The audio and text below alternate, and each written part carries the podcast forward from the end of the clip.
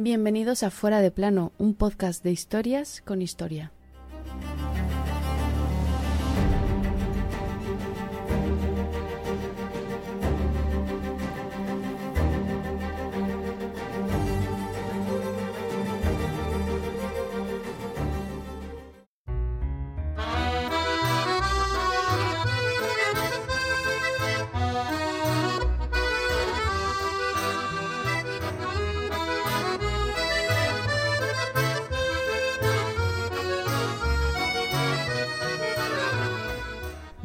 Acuso. Con estas dos sencillas palabras, el famoso escritor, periodista y dramaturgo francés, Émile Zola, destapaba una de las grandes infamias de la historia. Infamia que arrancaba aquel 22 de diciembre de 1894. Se trata del caso Dreyfus. Y esta es su historia.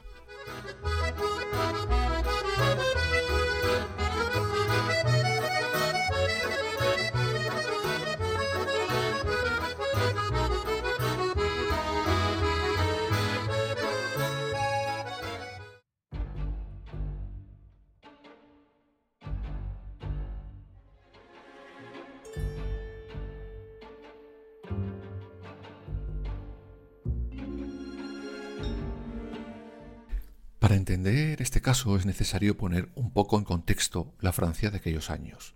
Estamos en los tiempos de la Tercera República, un momento de gran crisis social y económica. A ello se sumaba una guerra perdida contra Prusia, hasta tal punto que estos, los prusianos, entrarán en París y pasarán a cuchillo a cientos de personas, sobre todo en la zona de Montmartre. Además, hay que sumar la caída de Napoleón III como emperador y la restauración de esa república la crisis llegaba a todos los estamentos, incluido el ejército. En esos años, los soldados de larga tradición familiar veían como advenedizos oficiales llegaban, por ejemplo, procedentes de la ingeniería, como el caso de nuestro protagonista de hoy. La guinda de todo este pastel sería el nacimiento de lo que podríamos llamar hoy inteligencia militar. En Francia será la conocida como sección de estadísticas. Al mando estaba un coronel alsaciano llamado Jean Sander, que además de coronel era un profundo antisemita. Dato vital. Luego entenderéis el porqué.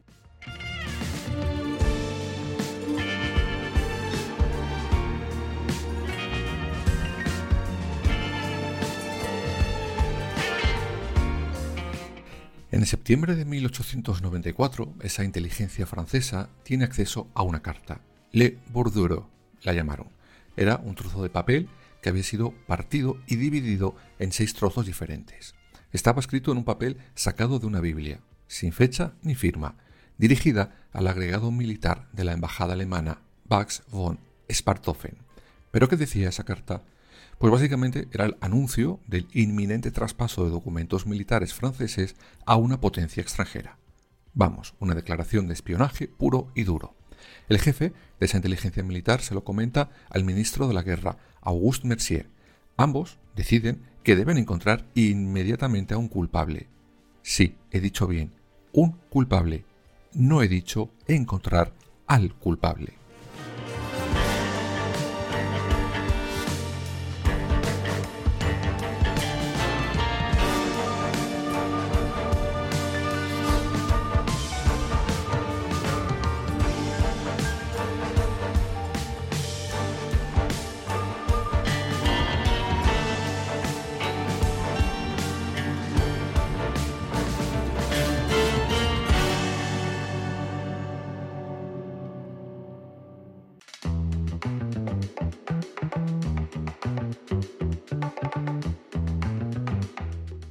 Y empiezan a dar forma a esa teoría y la diseñan como sigue. Ese culpable debería ser un oficial en servicio, claro, o como mucho un antiguo colaborador del Estado Mayor. Artillero, a poder ser, alsaciano de origen sería mejor, y si además era judío, le poníamos la guinda al retrato robot de ese culpable, diseñado y nunca investigado. Y en ese perfil, como anillo al dedo, encajó el capitán Alfred Dreyfus.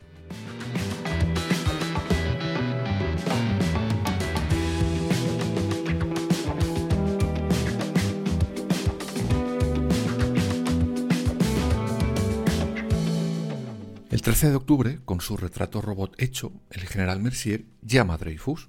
y con cero pruebas y cero investigaciones le acusa de espía, de haber escrito esa carta. Dreyfus alucina, como os podéis imaginar, niega todo lo que el general está contando. Lógico, es que era mentira. Dos días después deciden hacerle una prueba caligráfica. Otro general le entrega un papel y le hace escribir. Todo muy fiable y muy científico, como podéis ver. Este recoge el papel que acaba de escribir el sospechoso, revisa la carta del espía y le dice que la letra es la misma. Y en ese momento le manda a arrestar.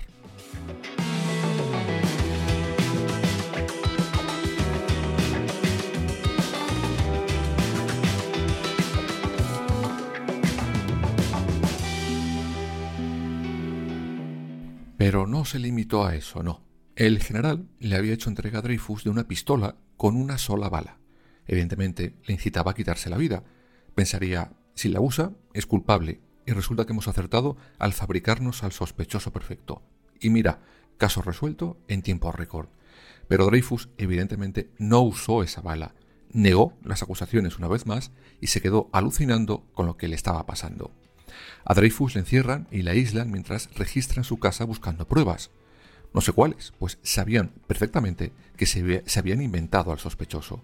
En el interrogatorio, Dreyfus mantiene su inocencia, cosa que desespera a los generales que le están acosando, con lo fácil que hubiera sido que se declarara culpable.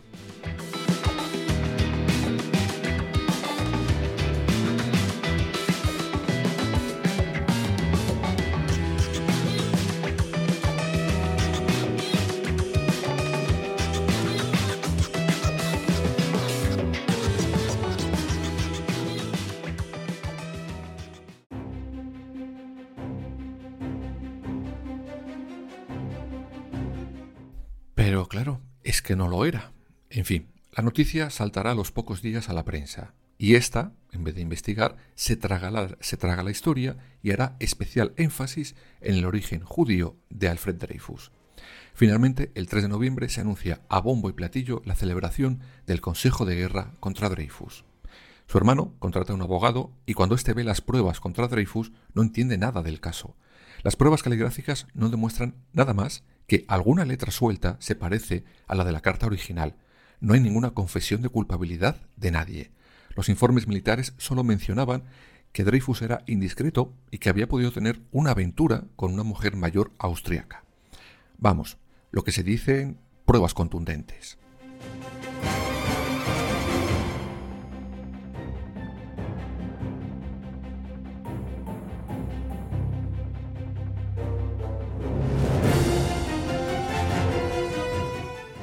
Ese tribunal militar lo componían siete altos cargos oficiales y un coronel.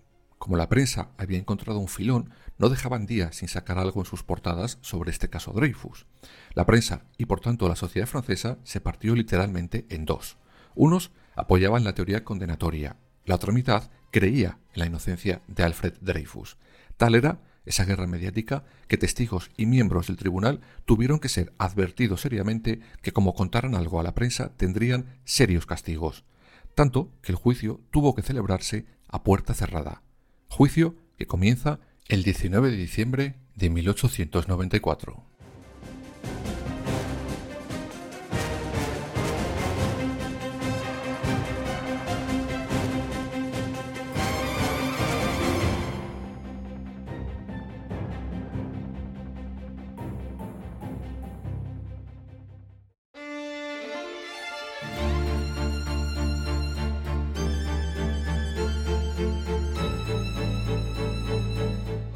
Los elementos de la acusación contra el capitán Dreyfus son de dos tipos, morales y materiales. Podemos decir que el capitán Dreyfus posee, con muy amplios conocimientos, una notable memoria, que habla varios idiomas, en particular el alemán, que conoce a fondo, que también está dotado de un carácter muy flexible, incluso servil, lo cual es muy adecuado en las relaciones de espionaje con agentes extranjeros.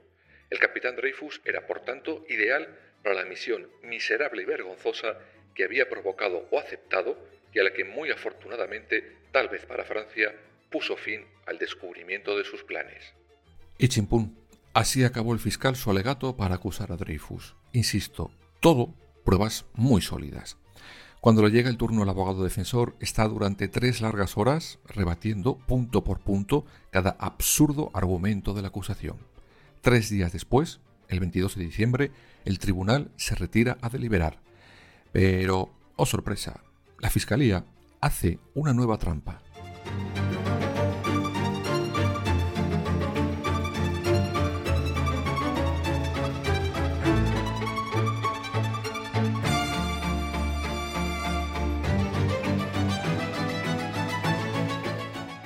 El presidente del tribunal militar llega con una carta que no había sido incluida en el archivo del caso y por tanto ni comprobada ni mucho menos era conocida por la defensa de Dreyfus. Según el presidente era por motivos de seguridad nacional. Esa carta se suponía que iba dirigida al agregado militar italiano en París por parte del homólogo alemán, fechada el 17 de abril de ese año.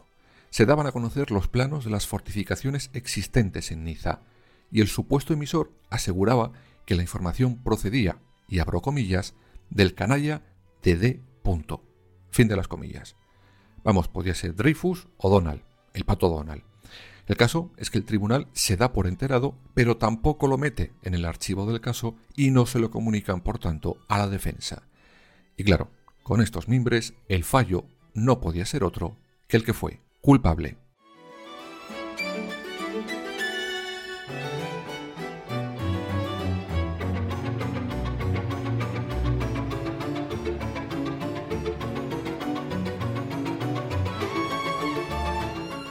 Por si os lo preguntáis, sí, la sentencia, claro está, fue unánime. Pero no fue condenado a muerte para mayor disgusto de los sectores más conservadores del ejército y del pueblo francés. El tribunal lo condenó a deportación y prisión militar, degradación, pérdida de condecoraciones y derechos, la imposibilidad de volver a vestir de uniforme y pago de las costas del proceso. En una ceremonia humillante, Alfred Dreyfus fue degradado, le arrebataron sus insignias y le rompieron el sable, entre insultos de los allí presentes. Después se marchó a su destierro perpetuo en la cárcel de la Isla del Diablo, en la Guayana francesa. Pero solo un año después de esto, la verdad empezó a asomar sus patitas.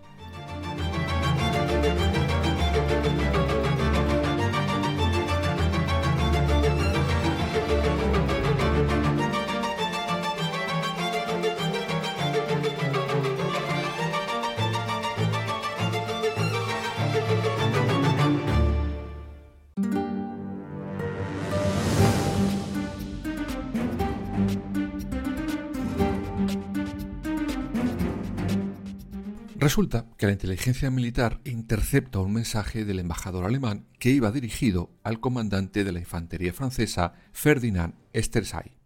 Con eso, el jefe del contraespionaje francés, Georges Picquart, le pone bajo vigilancia. Gracias a eso, descubre que este señor eh, tiene muchos contactos con la embajada alemana en París.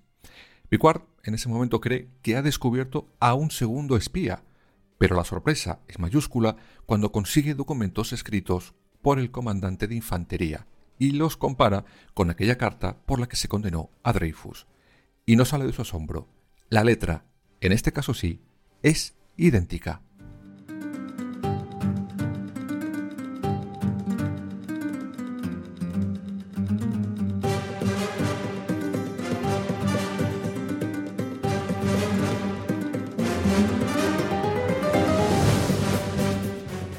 Claro, el ejército y sobre todo los generales que habían diseñado al sospechoso idóneo no podían permitir que el jefe de contraespionaje siguiera con sus indagaciones. En ese momento harán aparecer una nueva carta falsificada que incriminaba de nuevo a Dreyfus.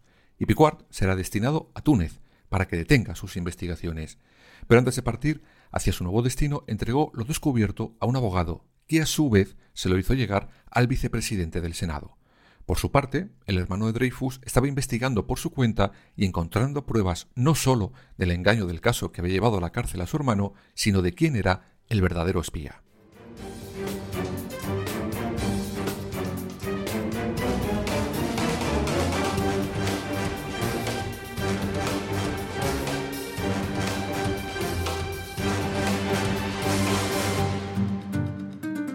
Pero el ejército tenía que seguir con su ida hacia adelante. Esterhai fue llevado a un consejo militar y declarado inocente. Sí, lo habéis oído bien. Al verdadero culpable le declaran inocente y al inocente le mandan a la isla del diablo. Ese juicio tan extraño llevará al vicepresidente del Senado a no ser elegido de nuevo y a Picard a ser acusado de revelar secretos de Estado. Todo parecía ir en contra de nuevo de Dreyfus, aunque...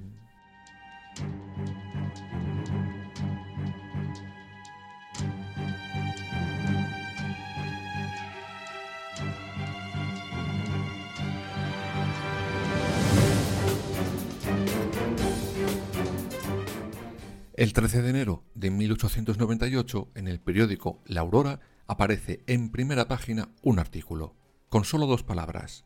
Yo acuso. Ese artículo, que era una carta dirigida al presidente de la República Francesa, lo firma el conocido escritor Emilio Zola, en la cumbre de su carrera en aquel momento. En esa carta cuenta todos los datos extraños e irregularidades del caso Dreyfus. Aquello fue una bomba que volvió a dividir a la sociedad francesa, entre los defensores del artículo y por tanto de Dreyfus y los que seguían defendiendo el honor del ejército. Pero las enormes mentiras del caso no podían taparse más. Eran demasiado pesadas como para no caer por su propio peso. Y así ocurrió. El ministro de la Guerra, que era un convencido de la culpabilidad de Dreyfus, averigua que las cartas que le habían atribuido al sospechoso eran falsas. Todas. Que esos documentos los había falsificado un alto mando del espionaje francés que fue detenido pero se quitó la vida días después. En esas se intenta llevar a cabo un golpe de Estado por parte de la derecha más reaccionaria. Incluso el presidente de la República será agredido. Todo esto hace que el gobierno francés se dé cuenta que tienen que cerrar el caso Dreyfus, pero esta vez con la verdad, o será una bomba que pronto terminaría por estallar. Por eso, en junio de 1899, anulan la sentencia del caso Dreyfus y le ordenan comparecer para un nuevo juicio.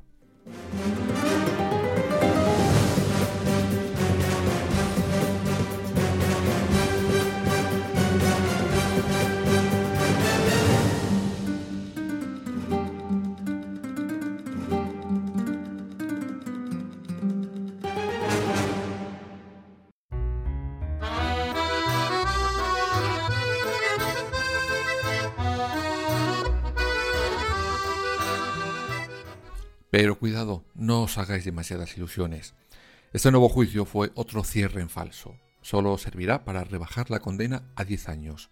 El gobierno le ofrece un indulto y aunque al principio Dreyfus piensa rechazarlo, pues aceptarlo implicaba reconocer una culpabilidad, al final lo acepta, aunque dejó por escrito por qué lo hacía. Abro comillas.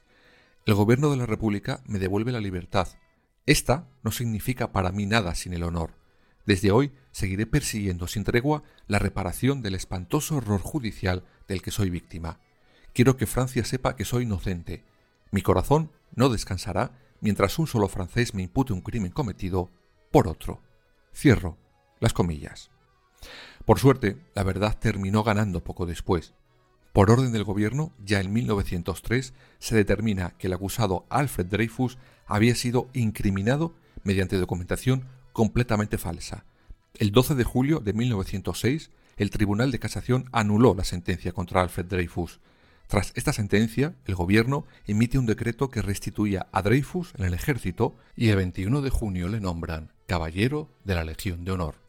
Por fin, se hizo justicia.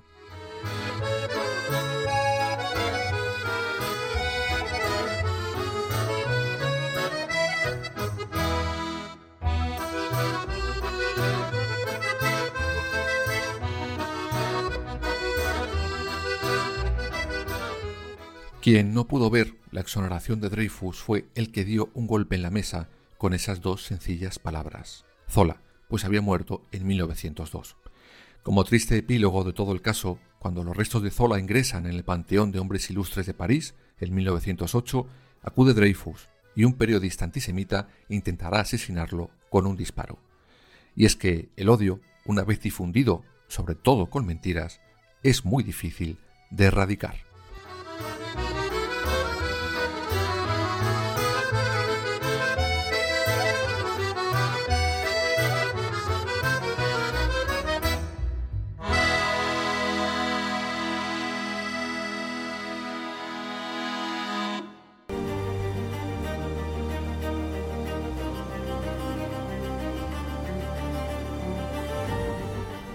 Fuera de plano. Suscríbete en las principales plataformas y síguenos en nuestras redes sociales, Instagram, Twitter y Facebook.